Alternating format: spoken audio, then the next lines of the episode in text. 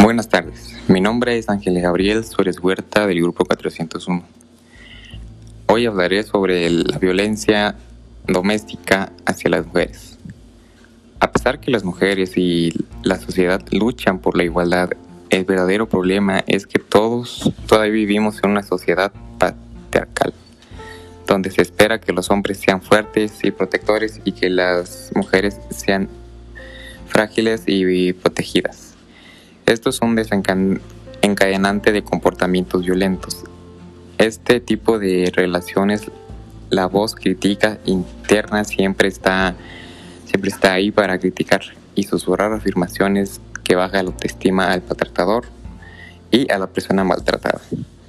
En el caso del maltratador, estos pensamientos pueden escalar de maltrato verbal a físico y a veces hasta la muerte.